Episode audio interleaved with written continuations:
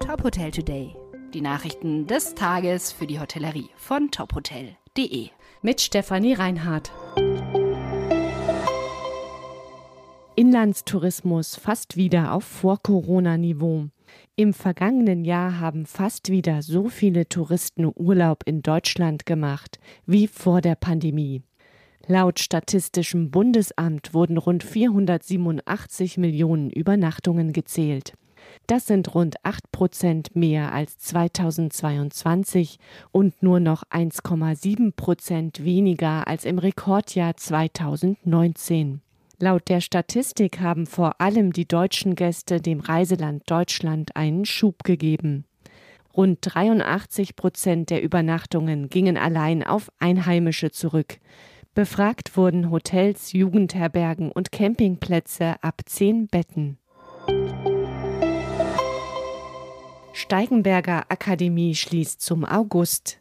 Die renommierte Hotelfachschule in Bad Reichenhall wird geschlossen. Grund sind die niedrigen Schülerzahlen. Bereits seit 2010 war die Zahl der Schülerinnen und Schüler an der Akademie stetig gesunken. Seit der Corona-Pandemie hat sich diese Entwicklung weiter verstärkt. Laut dem Geschäftsführer werden aktuell außer den Studierenden noch 27 Azubis an der Schule unterrichtet. 15 Schüler machen im laufenden Schuljahr noch ihren Abschluss. Nach Ende des Schuljahres wird der Schulbetrieb ab August ruhen. In den folgenden zwölf Monaten wird die Schule in einem formellen Verfahren offiziell geschlossen. Restaurant Überfahrt startet Wochenend-Pop-up. Mit hochkarätigen Gastköchen will das Althoff Seehotel Überfahrt am Tegernsee die Zeit bis zur Eröffnung seines neuen Fine Dining Konzepts überbrücken. Dazu werden ab März an den Wochenenden drei Spitzenköche ein Gastspiel geben. Das Pop-up-Konzept wird immer Freitag und Samstagabends öffnen und endet am Sonntag mit einem Mittagsservice. Zum Auftakt am 8. März kocht Spitzenkoch Alexander Herrmann.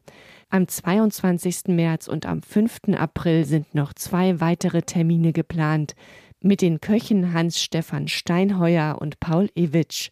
Im Sommer hatte das Restaurant vorübergehend mit dem Spitzenkoch The Duck and Go wieder eröffnet.